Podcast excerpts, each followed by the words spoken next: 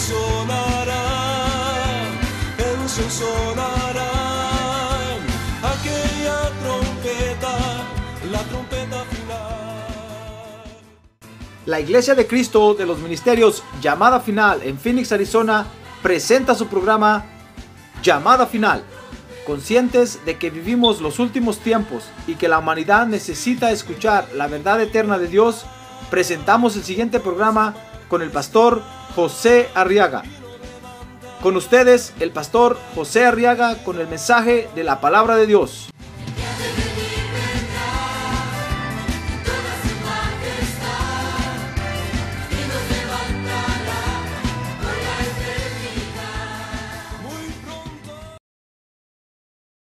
Juan capítulo número 1. En la primera epístola del apóstol Juan son tres epístolas que están antes del Apocalipsis, antes de Judas y antes del Apocalipsis. Y ahí va a encontrar la primera epístola del apóstol San Juan. En el capítulo número 1 vamos a leer el verso número 5. Dice la palabra de Dios. Y este es el mensaje que hemos oído de Él y que os anunciamos. Dios es luz. A ver, diga, Dios es luz. Otra vez, Dios es luz. Y oiga, dice, y en Él no hay tiniebla alguna. Amén. Oremos ahora por estas peticiones. A ver, acompáñeme. Padre, en el nombre de Jesús, ahora levantamos hasta tu presencia estas peticiones, Señor, y te rogamos que las atiendas, por favor. Mira las necesidades que están aquí escritas, Señor. Atiende cada petición, por favor. Y también recibe las acciones de gracias que están aquí escritas. Porque tuya es la honra y la gloria. Porque tú mereces, Señor, ser reconocido por las maravillas que haces. Gracias, Señor, porque sabemos que tú vas a atender nuestras peticiones en el nombre de Jesús. Amén y amén. Gloria a Dios. Muy bien, sientes, hermano, por favor. Fíjese que en este verso, hermano, ahora encontramos cómo es Dios. Dice el verso 5 que Dios es luz. Es decir, su naturaleza es luz, hermano. ¿Ya ve cómo es Dios? ¿Cómo es Dios? Dios es luz. A ver, diga, Dios es luz. Dios es luz, hermano. Por supuesto que la luz puede tener muchas inferencias, puede ser sinónimo de sabiduría, de inteligencia. Pero Dios es luz, fíjese hermano, Él es luz. Es una luz que no ha sido creada. Su naturaleza es luz. Mire, todo lo que Dios hizo fuera de Él es creación. Pero lo que es Él no ha sido creado. Él es luz. Es una luz increada, quiere decir eso. Es decir, es una luz que no fue creada. Es parte de Él. Este verso, fíjese hermano, nos muestra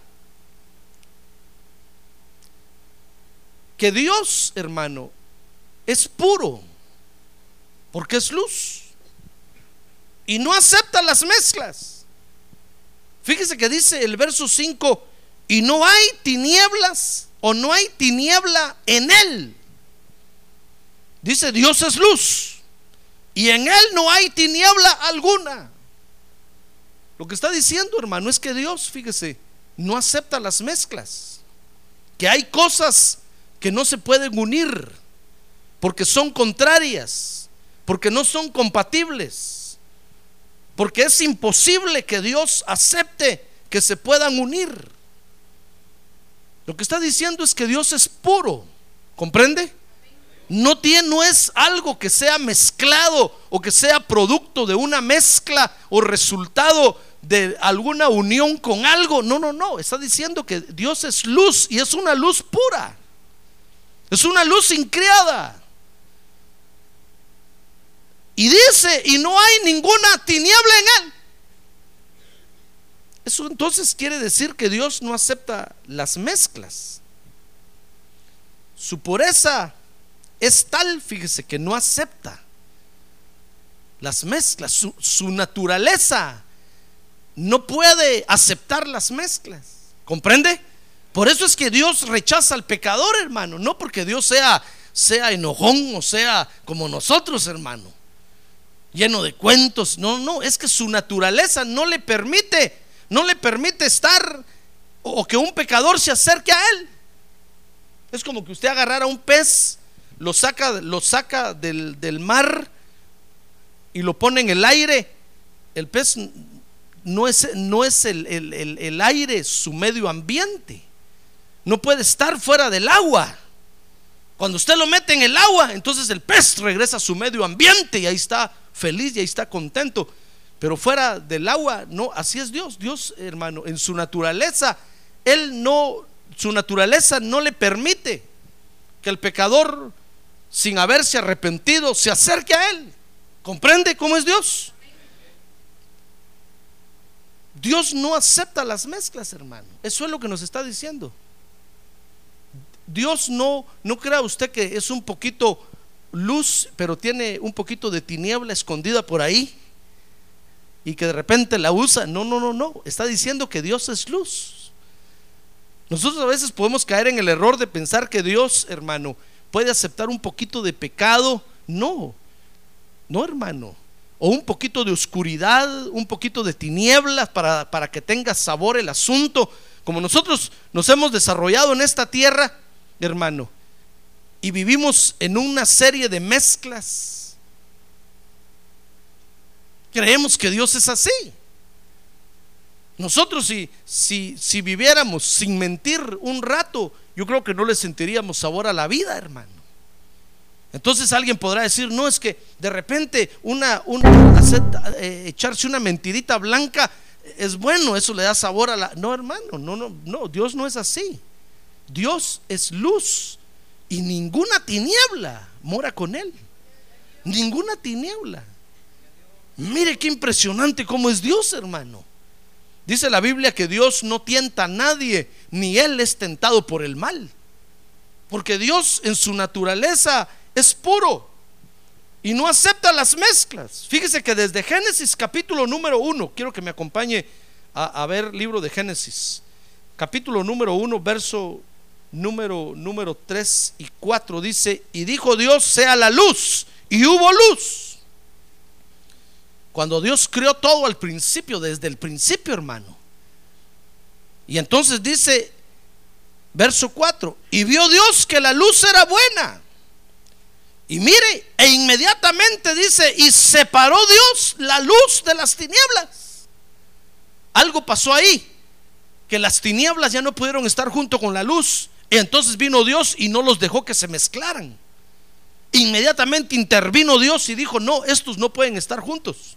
Los voy a separar. Estos no pueden mezclarse. Separó, mira, ahí mira usted a Dios separando la luz de las tinieblas, hermano. ¿Se da cuenta? Desde un principio. Y entonces después, después que Dios lo creó todo y con la catástrofe que hubo en el universo, entonces dice el verso 2 que la tierra estaba sin orden y vacía y las tinieblas cubrían la superficie del abismo. Y el Espíritu de Dios, dice el verso 2, capítulo 1 de Génesis, se movía sobre la superficie de las aguas. Mire, cuando Dios separó la luz de las tinieblas, hermano, Dios le asignó una función a la luz y otra función a las tinieblas. Y entonces usted puede ver ahí en el verso 2 que el Espíritu de Dios cubría las aguas y las tinieblas cubrían el abismo. Porque Dios no permite las mezclas, hermano. A ver, diga conmigo, Dios no permite las mezclas. Por eso es que desde un principio lo encontramos separando las cosas que no se pueden mezclar. Porque hay cosas que como el agua, así como no se mezcla el agua con el aceite, por ejemplo, ¿ha probado usted mezclar el agua con el aceite? No se pueden mezclar, hermano. Hay cosas que para delante de Dios no se pueden mezclar. Y entonces Dios desde un principio las separa y pone una, una frontera entre ellos. A Dios no le gustan las mezclas, hermano. Por eso dice ahí que Él es luz y no hay ninguna tiniebla en él. Porque a Dios no le gustan las mezclas. Ahora, a Israel, fíjese, posteriormente Dios entonces a Israel enseñó a no mezclarse. Quiero que vea conmigo el libro de Deuteronomio capítulo 7, verso número 1. Busque el libro de Deuteronomio capítulo 7. Ahí entonces Dios le dice a Israel, cuando el Señor tu Dios te haya introducido en la tierra donde vas a entrar para poseerla y hayas echado delante de ti a muchas naciones, los eteos, los jerjeseos, los amorreos, los cananeos, los fereceos, los hebeos y los jebuseos, siete naciones más grandes y más poderosas que tú. Acuérdense que esto es una figura de cómo nosotros estamos poseyendo nuestra alma ahora. Nuestra alma es el Canaán. Cuando nosotros venimos a Cristo, estos siete enemigos estaban allá dentro de nosotros, hermano. Y el Señor Jesucristo le dio a usted el poder para poseer su alma y echar fuera de su alma a estos siete enemigos. ¿Ya ve qué bueno es el Señor? Habría conmigo qué bueno es el Señor. Dice que eran siete naciones más grandes y más poderosas que tú íbamos a poder pelear contra esas naciones nosotros solos, hermano? Por eso vivíamos en el mundo hechos pedazos. Pero ahora en Cristo los podemos vencer. Dice el verso 2, y cuando el Señor tu Dios los haya entregado delante de ti y los hayas derrotado, los destruirás por completo. No harás alianza con ellos, ni te apiadarás de ellos Verso 3 dice, y no contraerás matrimonio con ellos, no darás tus hijas a sus hijos, ni tomarás sus hijas para tus hijos. Mire, está diciendo, cuando el Señor te, te entregue en posesión tu alma, no te vayas a mezclar con nada de lo que antes tenías. Porque Dios no acepta las mezclas, hermano. Por supuesto, esto era literal para Israel. Israel iba a entrar a un territorio llamado Canaán y ahí estaban esas siete naciones viviendo y Dios los iba a echar y Dios les está advirtiendo y les dice, cuando entren ahí, no vayan a hacer ningún pacto ni ninguna alianza con ellos. El pacto que hago con ustedes es que los tienen que echar a todos de ahí. Tienen que sacarlos de ahí. Y entonces dice el verso número 4, porque ellos apartarán a tus hijos de seguirme para servir a otros dioses. Mire cómo es de fuerte la influencia, hermano, de, las mezclas. Tal vez usted dirá, no, pastor, si yo soy creyente, yo puedo dominar eso, yo lo voy a controlar. No, el Señor se dio cuenta que nos van nos pueden llegar a dominar esas cosas, hermano. Y entonces le dice a Israel, te van a apartar, van a apartar a tus hijos de seguirme para servir a otros dioses. Entonces la ira del Señor se encenderá contra ti y él pronto te destruirá. Porque a Dios no le gustan las mezclas, hermano. Dios quiere que nosotros seamos definidos así como es Él. Él es luz y no hay ninguna tinieblas en Él. ¿Se da cuenta? Tal vez te dirá, bueno, ¿y de dónde salieron las tinieblas? Bueno, Dios las creó, pero no las creó como tinieblas de maldad, las creó como tinieblas de sabiduría. Pero ellas se rebelaron contra Dios, hermano. Y entonces se volvieron tinieblas de maldad. Y desde que se rebelaron, entonces Dios las separó de la luz y dijo no. Y entonces ahora la figura la vemos nosotros en el noche y en el día, en la noche, perdón, y en el día, en, en esta creación. Así como no tiene nada que ver el día con la noche, así Dios no tiene que ver nada con las tinieblas, hermano. Usted no ve que de repente a medianoche salga el sol por ahí y que usted diga, oh, está saliendo el sol y son las 12 de la noche. No, hermano. La noche cumple su ciclo y el sol sale hasta el otro día. Después el sol cumple su ciclo y entra la noche. ¿Se da cuenta? Porque a Dios no le gustan las tinieblas, hermano. Y Dios le advirtió a Israel entonces que no se mezclara cuando fueran a entrar a Canaán. Que no fueran a tomar de las mujeres de los, de los cananeos. Que no fueran a entregar a sus hijos a las mujeres, ni las mujeres a los hijos de los cananeos. Porque si se mezclaban iban a terminar alejándose de Dios. Por eso a Dios no le gustan las mezclas. Porque el objetivo de las mezclas, hermano, es alejarnos de Dios. Fíjese que el diablo utiliza las mezclas para separarnos de Dios, hermano.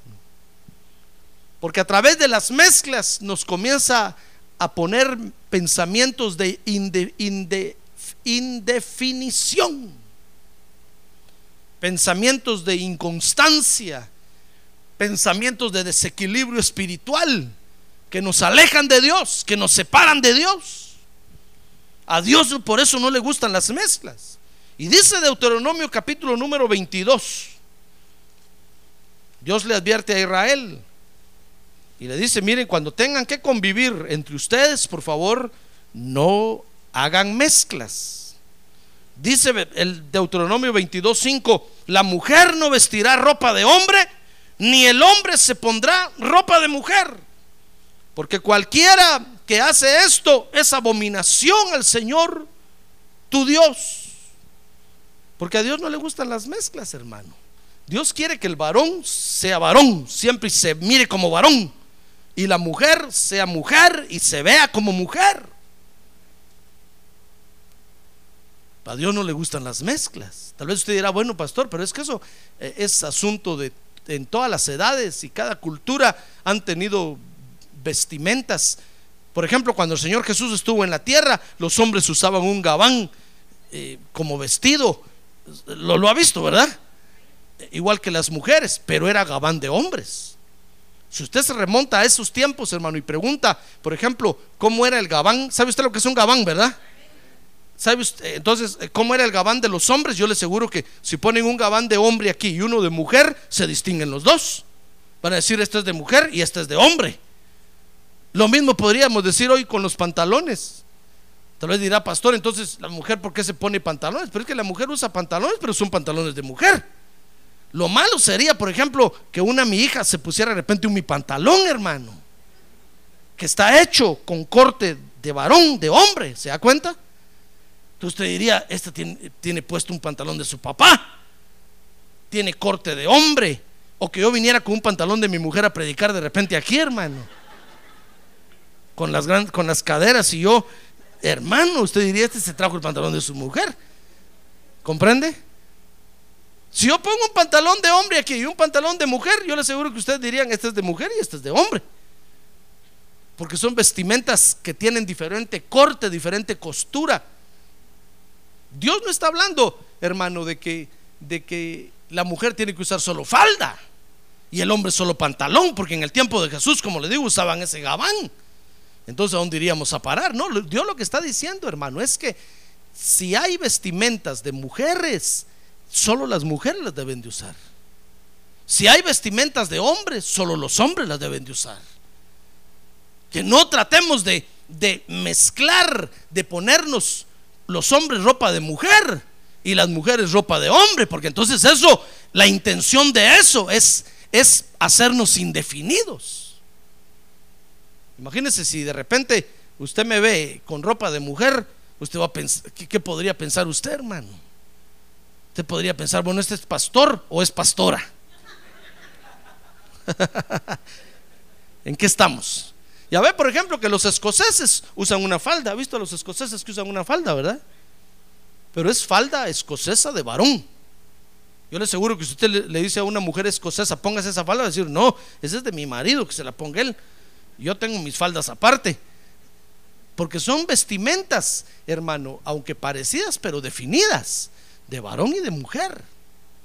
Dios no está en contra de que no nos vistamos o, que nos vistamos y que nos arreglemos. No, no, Dios no está en contra de eso.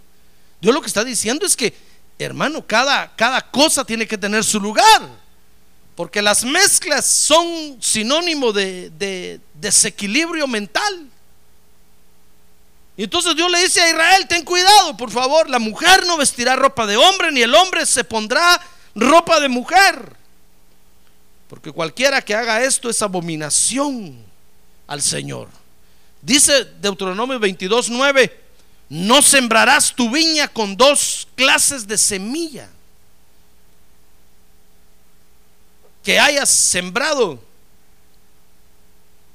Dice, no, sembrarás tu viña con dos clases de semilla, no sea que todo el fruto de la semilla que hayas sembrado y el producto de la viña queden inservibles.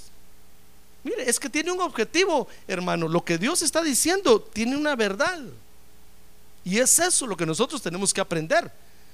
Está diciendo ahí, ahí, ¿qué pasaría si un hombre se viste como mujer? Por ejemplo, los transvestis. Qué problema para la humanidad esa gente, hermano. Imagínense si un varón de repente se enamora de un hombre que se viste de mujer. Hermano, qué problema eso. Los que se cambian de sexo. Qué problema para, para la humanidad eso, hermano. Si alguien se enamora ahora en la calle de, si un hombre se enamora de una mujer, yo creo que primero tiene que mandarle a hacer análisis de todo para ver si de veras es mujer. Y lo mismo la mujer con el hombre, tiene que mandarlo a registrar por todas partes a ver si de veras es hombre. ¿Qué problema se está, se está ve, por culpa de las mezclas? Tiene un objetivo.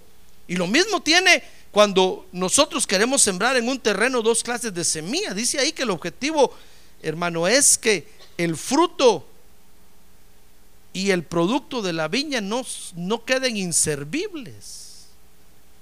Porque podrán haber, podrán haber dos, dos semillas, hermano.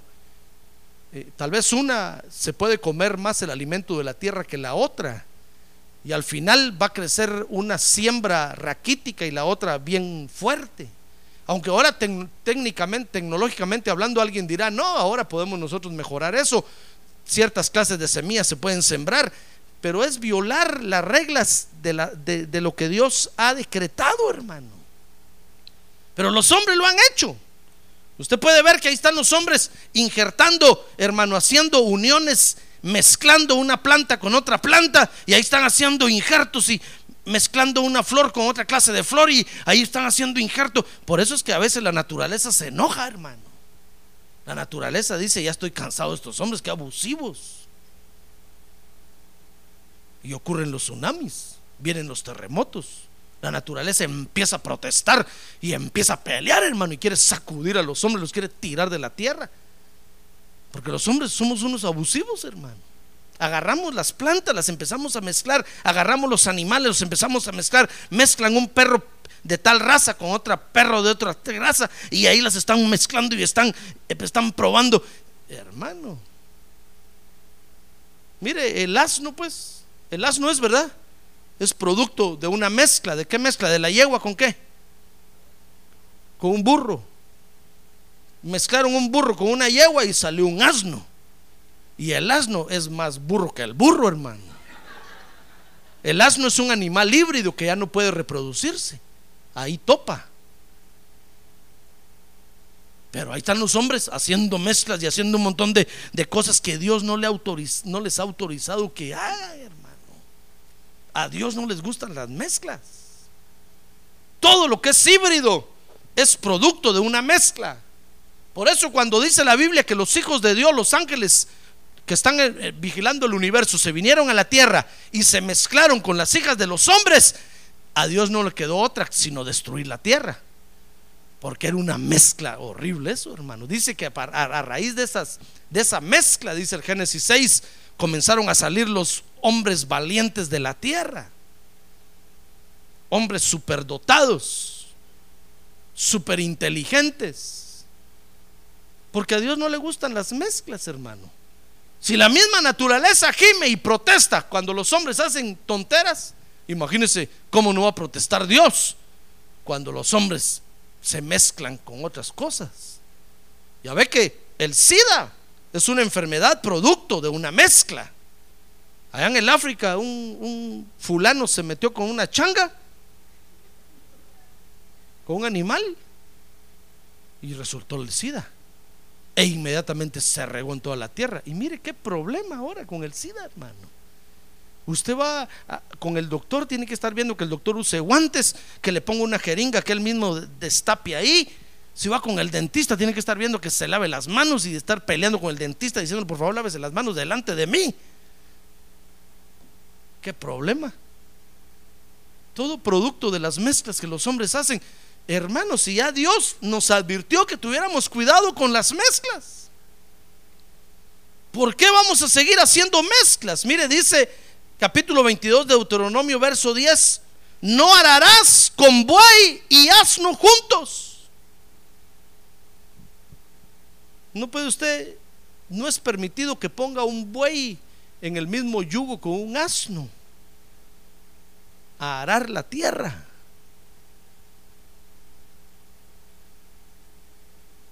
Dice el verso 11, no vestirás ropa de material mezclado, de lana y de lino. Mire qué problemas. Si Dios dejó estas reglas, hermano, para, para no mezclarse, es porque definitivamente corremos peligro cuando nosotros pretendemos mezclarnos. Ahora, ¿por qué Dios no acepta las mezclas? En primer lugar, fíjese, Dios no acepta las mezclas porque son cosas que no se pueden unir. Es imposible que se puedan unir. Fíjese que mezclar es unir dos cosas a la fuerza. Mezclar es reunir personas, personas o cosas diversas. En cambio, unir es la asociación de diferentes cosas de manera que formen un todo. Por eso Dios nos manda que no nos mezclemos, hermano. Nos podemos unir. Por eso la unidad de Dios, fíjese, comienza con la unidad del Espíritu. Porque su Espíritu Santo sí nos puede unir. Nos puede unir a todos los que pensemos y tengamos a Jesucristo en el corazón. A todos los que pensemos igual.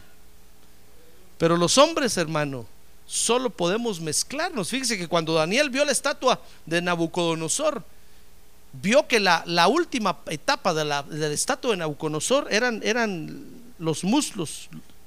Y vio que era una mezcla de barro con hierro.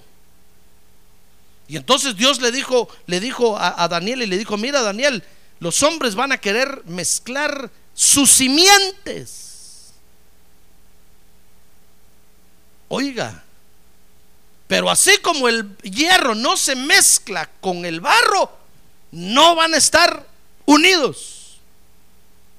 Imagínense que van a dar sus hijos a otras hijas y a otros hijos, por la simiente se van a querer mezclar, como queriendo confundir a Dios, pero, pero Dios que todo lo ve y, conoce los pensamientos de los hombres, le dijo a Daniel, pero así como el barro no se mezcla con el hierro, no, son dos materiales que no son compatibles. Si usted va a levantar una edificación de, adobe y le pone hierro, de nada sirve. El hierro no trabaja ahí para nada. Aunque usted diría, pero tiene que tener un esqueleto, pero no sirve, no sirve. El hierro no es compatible con el, con el, con el adobe, con el barro. No sirve de nada.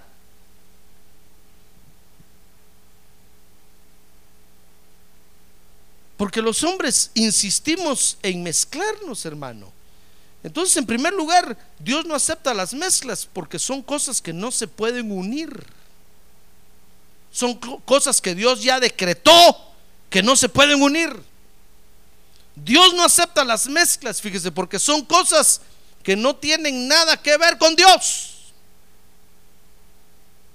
Si alguien espera que las tinieblas un día de estos acepten a Jesucristo como Salvador, se va a quedar esperando hasta el día del juicio en la mera tarde. Porque jamás las tinieblas se van a unir con la luz, hermano. Dios ya lo decretó. Desde un principio Dios los separó y los mandó a unos a cubrir una cosa y a otros a cubrir otra cosa. No se van a poder unir jamás. Ya está decretado por Dios. Son cosas que no tienen nada que ver con Dios, dice segunda de Corintios capítulo 6, verso 14. Busque conmigo la segunda carta a los Corintios. Capítulo número, número 6. Dice el verso 14. No estéis unidos en yugo desigual con los incrédulos. ¿Ya ve? Porque son cosas que no se pueden unir, hermano. Aunque usted diga, hermano, pero es que fíjese que ya tengo mi cuate, ese es mi cuate, es mi carnal. No va a ninguna iglesia ni viene aquí, pero, pero ese sí, parecemos uña y carne. Es mentira del diablo. Si usted de veras es hijo de la luz, no puede jamás unirse, no va a estar realmente unido con las tinieblas. Jamás. Por eso la Biblia nos manda a que no nos casemos con personas que no son creyentes, hermano. Porque jamás vamos a poder estar realmente unidos. Entonces usted dirá, pastor, pero si, si los matrimonios en la iglesia, ¿cuánto problema tienen? Pero son hijos de Dios los dos. ¿Y qué? Son hijos de Dios. Dirá, pero si se pelean, peor que los, pero son hijos de Dios. Y un día de estos Dios los va a jalar las orejas y los va, tiene que arreglar, los va a arreglar. Pero son hijos de Dios y están verdaderamente unidos. Eso no es pretexto para que alguien diga, no, mejor me voy al mundo a buscar una mujer o un hombre y ya me voy a casar porque... No, porque jamás va a estar usted realmente unido. Entonces dice, según de Corintios capítulo 6, verso 14, no estéis unidos en yugo desigual con los incrédulos. Por eso es que dice allá Deuteronomio, no pondréis a arar buey con asno. No puede llevar el mismo yugo usted con un incrédulo, hermano. No digo quién es quién. Aunque a la luz de la, de la palabra de Dios, el creyente es el buey que va trabajando y el, el del mundo es el asno. No van a poder arar juntos. No van a poder caminar juntos. Es imposible. Es, es hacer algo contra las leyes que Dios ha establecido, hermano. ¿Comprende? Entonces dice el verso 14, no estéis unidos en yugo desigual con los incrédulos. Pues ¿qué asociación tienen la justicia y la iniquidad? No, se, no tienen ninguna asociación. La justicia con la iniquidad, es decir, el andar en ley y el andar sin ley, no pueden estar asociados, hermano. ¿Comprende?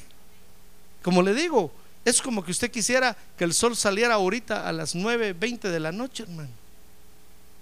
Aunque usted le vaya a poner 100 candelas al sol allá, no va a salir. Aunque le va a decir, solecito, te doy 10 dólares, sala ahorita un ratito. Solito, solito. Va a decir, no, no, no me toca ahorita salir, no tengo nada que hacer yo con la noche. Disfruta la noche mejor, duerme. Pero es que que salga el sol para que yo siga trabajando. Va a decir el sol, no, anda a dormir, se hizo la noche para descansar. Yo no tengo nada que ver con las tinieblas de la noche. ¿Comprende? No se pueden asociar, verso 14, la justicia y la, y la iniquidad.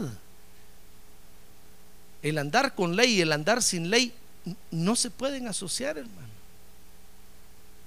No se pueden asociar. Por eso es, es imposible cuando usted quiere pelear contra la ley. Es imposible, hermano. O cuando usted se quiere asociar a la, ley, a la ley y usted quiere hacer algo contra la ley y quiere estar de acuerdo con la ley, no se puede. No se puede. Tarde o temprano se van a dar cuenta que usted está caminando sin ley. No se puede. ¿Comprende? Muy bien. Dice el verso 14, ¿o qué comunión tiene la luz con las tinieblas? Mire, la luz con las tinieblas no tienen ninguna clase de comunión. Tal vez usted dirá, pastor, pero ¿acaso no hay luz ahorita aquí? Sí, porque los hombres, hermano, son tan inteligentes que hicieron la luz eléctrica y tenemos luz ahorita en la noche. Pero la luz que Dios estableció, que es la del sol, no tiene ninguna comunión con las tinieblas de la noche. Ya ve, ¿por qué hizo, por qué hizo el hombre la luz eléctrica?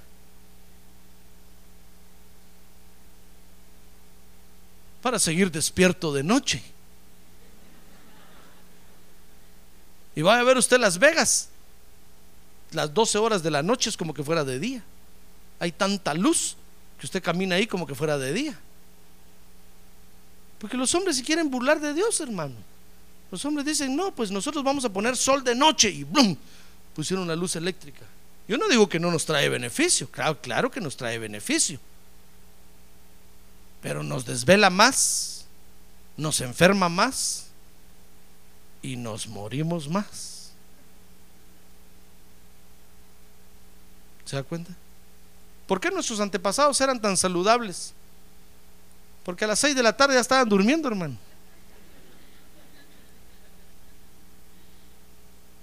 Y a las cuatro y media de la mañana ya estaban todos despiertos esperando que saliera el sol y ahí iban todos a trabajar. gente saludable. Pero nosotros, hermano, hoy nos pega un airecito aquí. Mañana amanecemos.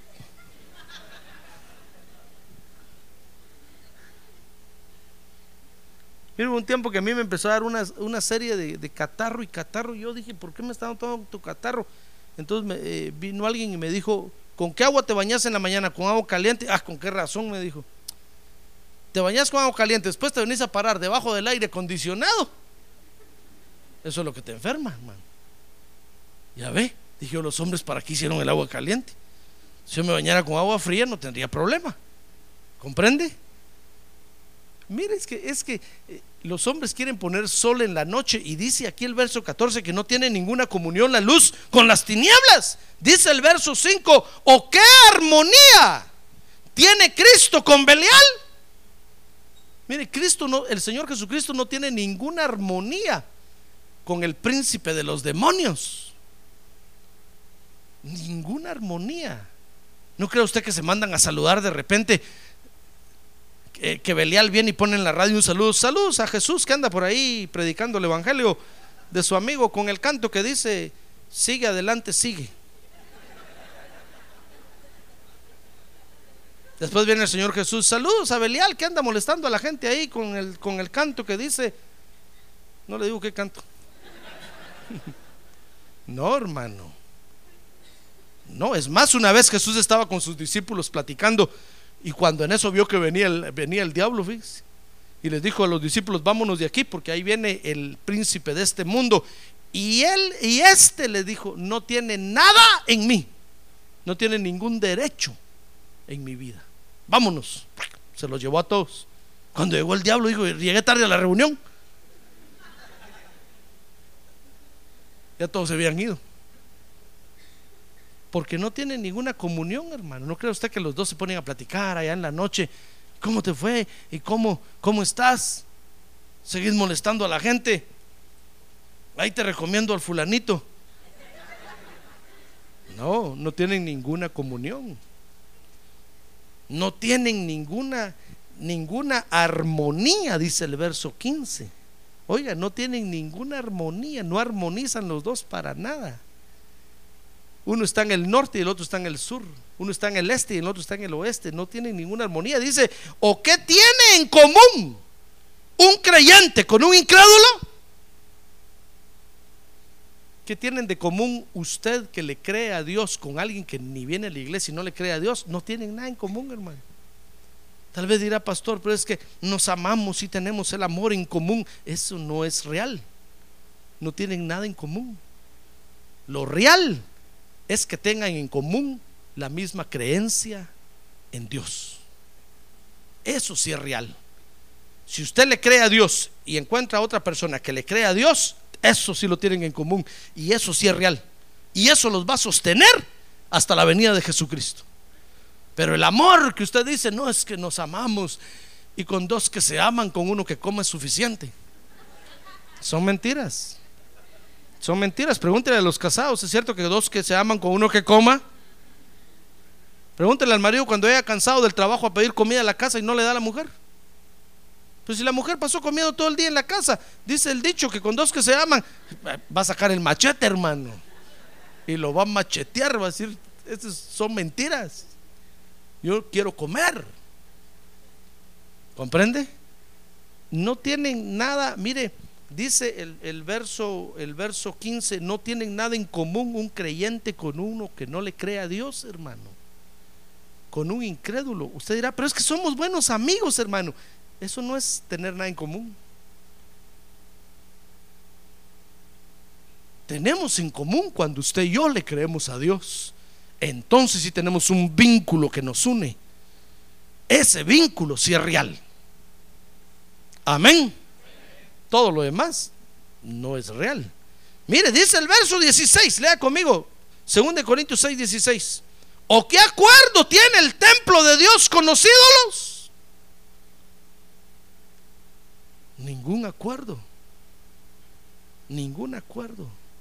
¿No cree usted que yo tengo un San Simón escondido ahí atrás, aquí atrás del, del bautisterio? Y ahí están las veladoras prendidas. No, hermano. No tiene ningún acuerdo. No tenemos ningún acuerdo el templo de Dios con los ídolos, hermano. Por eso es que cuando, cuando usted ve un templo que dice que es lugar de adoración a Dios lleno de ídolos, hermanos, es, un, es, un, es una mezcla. Es algo, imagínense que va a salir de ahí, un monstruo. Si hay, hay gente que, que, que se ha metido con una coneja, por ejemplo, un hombre con una coneja, ¿qué cree usted que nace ahí? La otra vez nació un cerdo con cara humana y todo el cuerpo cerdo. Eso es una mezcla. Hay unos peces por ahí que los tienen con rostro humano, ¿no los ha visto? Y todo el cuerpo de pez. Esa es una mezcla, hermano. Ese es un monstruo. Imagínense un templo, lugar de adoración lleno de ídolos. Es una mezcla. Porque el templo de Dios dice, no tiene, no tiene ningún acuerdo con los ídolos. ¿No cree usted que Dios acepta ídolos, hermano? Será, pero si tengo una crucecita aquí, hermano, mire, es una crucecita de oro, ¿qué tiene de mal una cruz? Pero es un objeto de adoración. Además, nuestro símbolo no es la cruz. La cruz es símbolo de juicio. Hermano, es un objeto de, es un objeto de, adoración, de idolatría. ¿Por qué lo va a cargar usted? para identificarse con la otra gente allá y que todos digan, ah, usted tiene una cruz, es de, es de los nuestros. Y de repente se lo pasan llevando, hermano. Y usted va a decir, no, yo soy de aquellos. Va a decir, tonto, por tener eso te fuiste de corbata. Y se lo van a llevar, hermano, de frente, pues. ¿Comprende? Esto no es un juego. Cuando Dios habla que tengamos cuidado con las mezclas, es porque corremos cierto peligro al mezclarnos, hermano. Al mezclarnos. Yo por eso no estoy de acuerdo con aquellos que dicen que para ir a evangelizar a los cholos tienen que vestirse como cholos. Ahí andan como cholos. Los van a matar ahí. Y después decir la policía, matamos a un cholo. Y no era cholo. ¿Comprende? Cholo en, Perú es indio no era, no era indio, era ladino. Y murió, murió como indio, por andar vestido como indio. Hermano, para ir a ganarse a los rockeros no hay que vestirse de rockero, ir a tocar como los rockeros, porque es una mezcla horrible. Corremos peligros, hermano, al, hacer mezcla, porque porque dice aquí desde el verso 14 que no hay ninguna asociación, no hay ninguna comunión, no hay armonía, no hay nada en común y no hay ningún acuerdo. ¿Comprende? ¿Le parece poco eso? Hermano, lo que está diciendo es que es imposible. Así como usted no puede mezclar el agua con el aceite,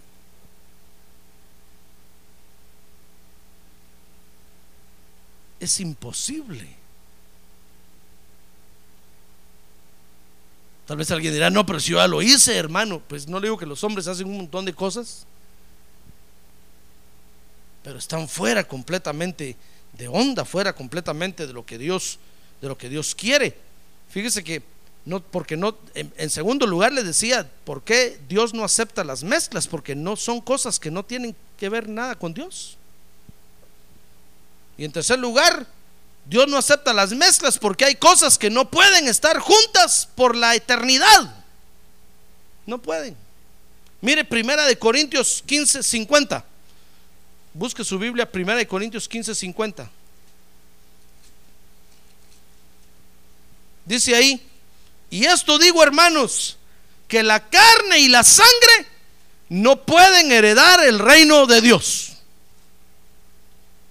Mire, la mezcla de carne con sangre, así como estamos ustedes, usted y yo ahorita, no pueden heredar el reino de Dios.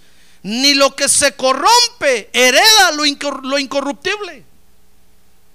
Por eso Dios no acepta las mezclas, hermano, porque hay cosas que no pueden estar juntas por la eternidad. Si nosotros ahorita somos una mezcla de carne y sangre, es por culpa del pecado del hombre.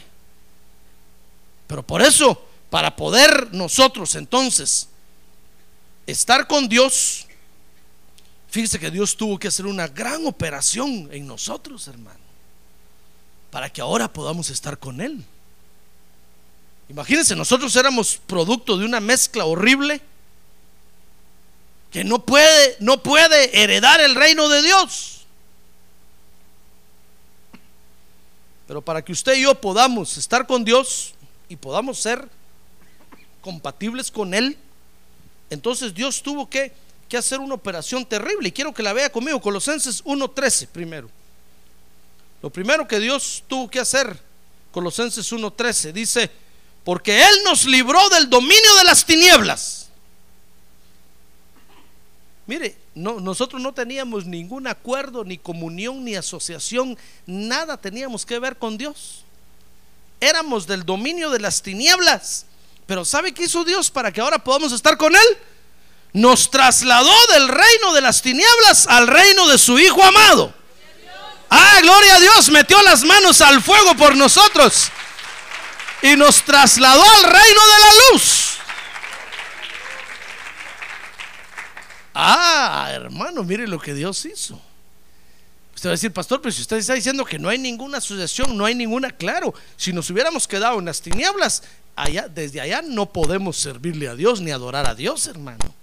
Entonces lo que Dios hizo fue que metió las manos a las tinieblas, lo agarró usted del pelo, lo levantó y lo pasó para la luz, para el reino de la luz. Ahora está usted en el reino de la luz. ¿Se da cuenta? Ya no está en el reino de las tinieblas. Si usted estuviera en el reino de las tinieblas, no pudiera adorar a Dios, hermano. Porque no hay ninguna asociación, ni acuerdo, ni comunión, ni armonía allá. Pero cuando nos trasladó al reino de la luz, ahora en el reino de la luz podemos levantar las manos, entrar al lugar santísimo, a la presencia de Dios, podemos adorar a Dios. ¡Ah, gloria a Dios! Gloria a Dios. Mire qué operación terrible tuvo que hacer Dios, hermano.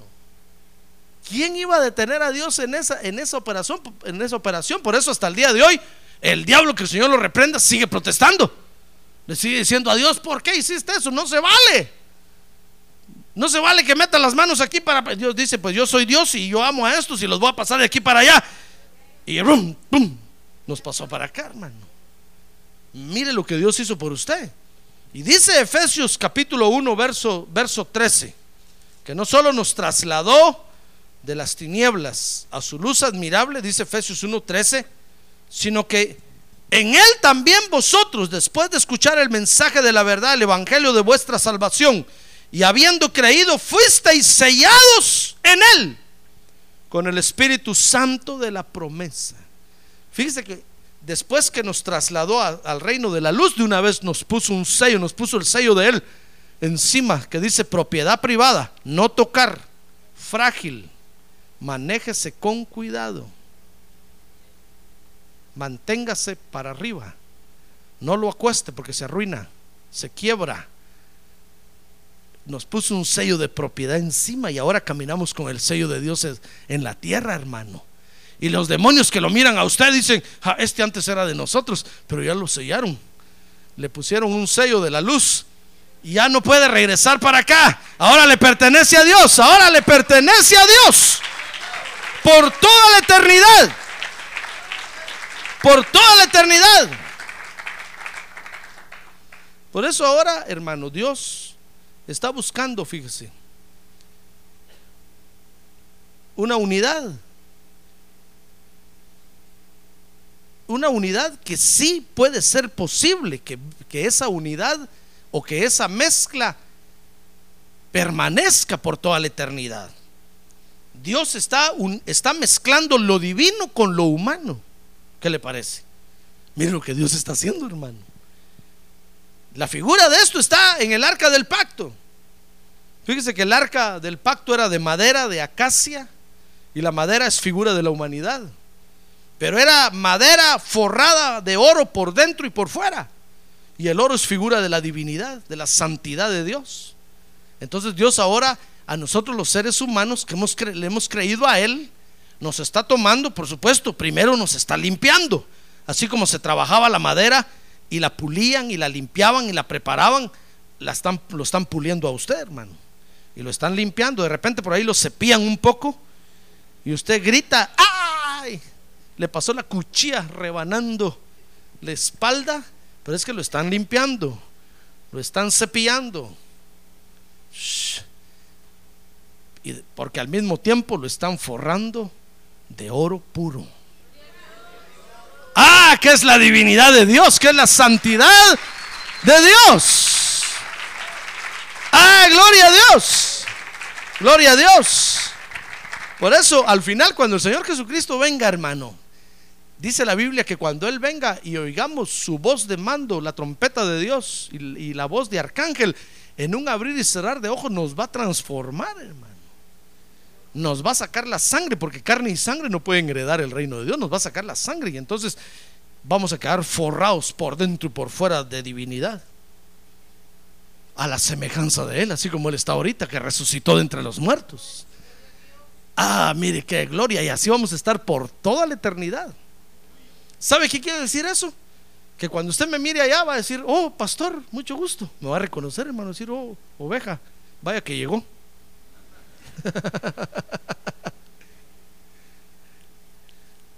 Qué bueno verlo en el cielo.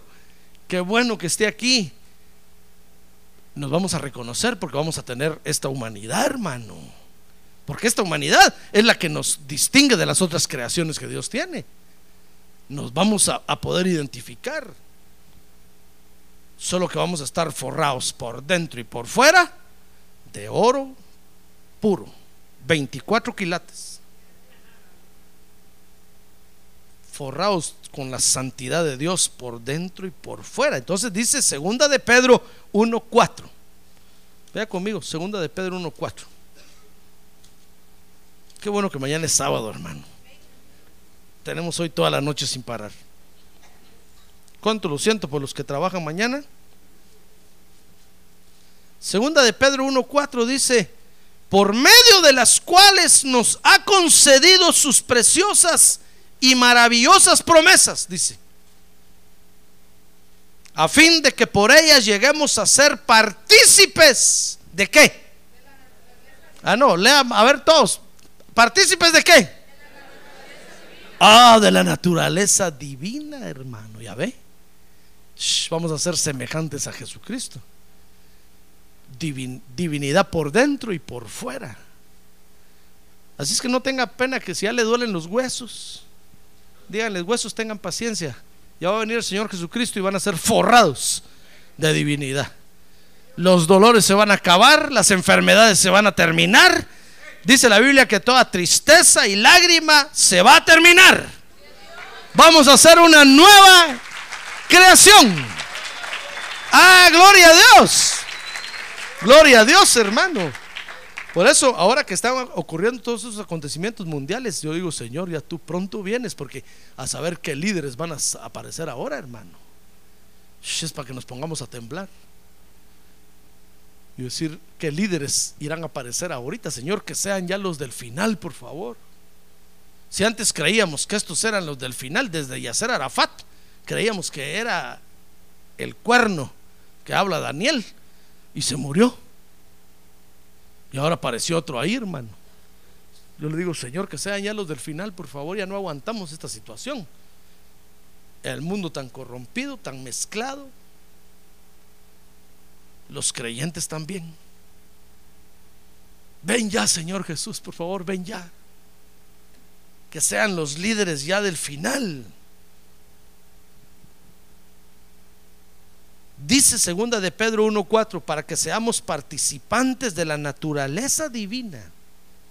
Ah, pero sabe, dice, habiendo escapado de la corrupción que hay en el mundo por causa de la concupiscencia por eso ahora que pronto viene el Señor, ¿quiere usted estar forrado por dentro y por fuera de divinidad?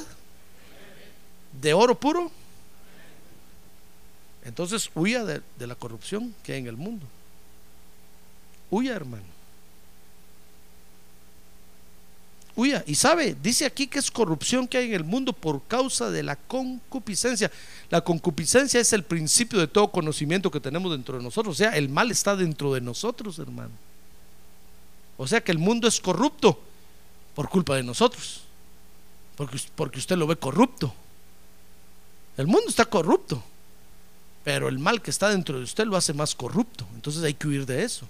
Hay que huir de eso. Y huyendo de eso, el Señor nos va a revestir de oro por dentro y por fuera. Y vamos a ser participantes de su naturaleza divina. Mire, yo termino diciéndole, primera de Juan 1.5. Dios es luz. A ver, diga, Dios es luz. Y en Él no hay tiniebla alguna. Dios no acepta las mezclas, hermano. Si usted tiene a Cristo en su corazón, la luz no tiene comunión, armonía, acuerdo, asociación. ¿Qué más le dije? ¿Qué más le dije? Ah, no, ahora su Biblia otra vez. Todos todavía no termino, hermano. Segunda de Corintios 6:14. Yo pensé que se le había quedado. Me sorprendió ver que se le quedara, pero ya me di cuenta que no se le quedó. Segunda de Corintios 6:14. Porque, porque no hay asociación, comunión, armonía, acuerdo y acuerdo y nada en común con las tinieblas. Ahora repita conmigo, no hay asociación, comunión, armonía, en común, ni acuerdo con las tinieblas. Dios nos quiere puros, así como Él es puro, hermano. Por eso cuando vengan los malos pensamientos a su cabeza, échelos fuera en el nombre de Jesús. Y después que los eche fuera en el nombre de Jesús, memorícese un verso de la Biblia. Cuando usted vaya por allá caminando y se le venga una canción a la mente, la vida no vale nada y usted que hecho fuera eso en el nombre de Jesús y póngase a cantar, Él es el poderoso de Israel, el poderoso de Israel. Y huya de la, de la corrupción que hay en el mundo, hermano. Huya de la corrupción que hay en el mundo. Porque no, no hay nada, no hay, no hay, no hay, no hay, ¿qué le dije? No hay comunión armonía, asociación, nada en común y no hay ningún acuerdo con las tinieblas. Cuando el diablo lo venga a atacar y diga, no, pero solo un poquitío. Dios permite un poquito. Dígale usted, Dios es puro y no hay ninguna tiniebla con él. Y así quiero ser yo. Puro. Amén. A ver, cierre sus ojos. Cierre sus ojos, hermano. Cierre sus ojos ahora. En Él no hay tiniebla alguna, o ya no hay tinieblas en Él, o no hay tiniebla en Él. Y no hay ninguna tiniebla en Él. Ese rótulo está malo. No es que ya no hay tinieblas en Él, porque en Él nunca ha habido tinieblas es y no hay ninguna tiniebla en él. Porque Dios es luz, hermano. Así es Él. Y así quiere que seamos nosotros. Por eso hay que huir, hay que huir de la corrupción que hay en el mundo. Y someterse a la palabra de Dios. Someterse a la palabra de Dios. Quisiera usted decirle hoy, Señor, yo someto todo mi ser a tu palabra. A ver, dígale, someto todo mi ser a tu palabra. O si alguien esta noche está siendo afectado, perseguido por las tinieblas, quisiera venir esta noche aquí al frente y decirle, Señor, yo someto todo mi ser a tu, a tu luz, a tu palabra. Venga al frente, venga al frente. Aquí está el Señor, aquí está el Señor, hermano, para darle fuerza.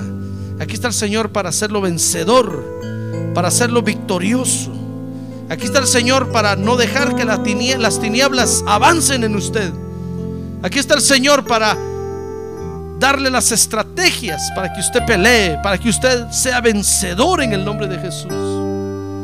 Venga al frente, venga al frente. El Señor lo va a fortalecer y usted va a vencer la tentación, va a vencer los malos pensamientos, va a vencer la corrupción que hay en el mundo, va a vencer las palabras en doble sentido, va a vencer todo lo malo que hay en el mundo. Lo va a vencer, lo va a vencer. Aquí está el Señor para fortalecer su mente. A ver, usted que vino al frente quiere decirle, Señor Jesús, yo someto todo mi ser a tu palabra. Dígale, yo someto mi mente a tu palabra.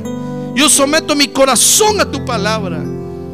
Yo someto los miembros de mi cuerpo a tu palabra, Señor. Porque tú eres luz, eres puro y no hay ninguna tiniebla en ti. Y así quiero ser yo para participar de tu naturaleza divina, oh Dios. Oh, para ser santo como tú eres santo.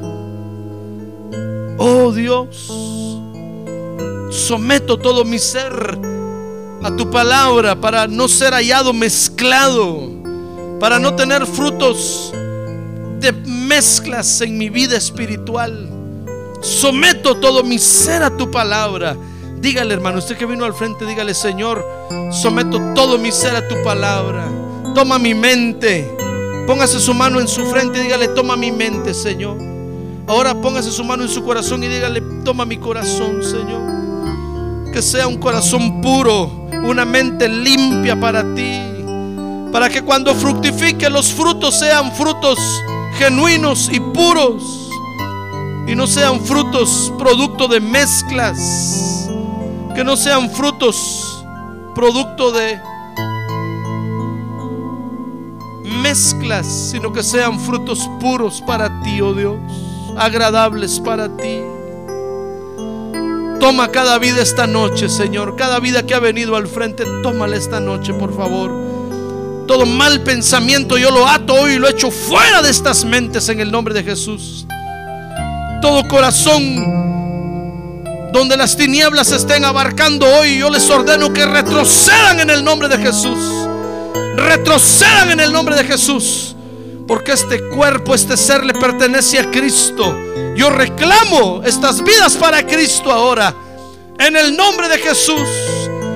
A fin de que sean puros, así como tú eres luz, oh Dios. Y no hay ninguna tiniebla en ti.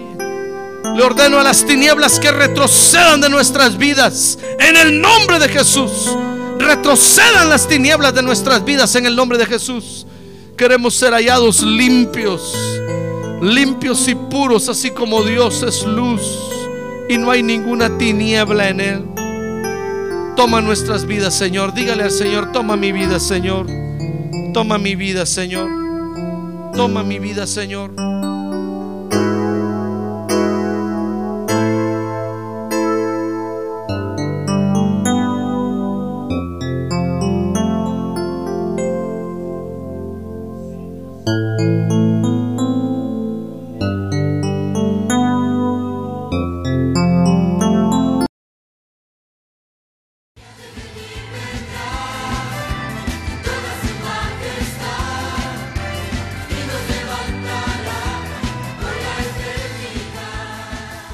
La Iglesia de Cristo de los Ministerios Llamada Final en Phoenix, Arizona, cumpliendo con la comisión de Joel 2.1, presentó su programa Llamada Final. Esperamos que nos vuelva a sintonizar la próxima semana a la misma hora por esta emisora. Los invitamos a nuestras reuniones en el 6023 Norte 71 Drive, esquina con Bethany Home Road. Para mayor información puede llamarnos al 1259 o visitarnos en la internet al www.llamadafinalphoenix.com.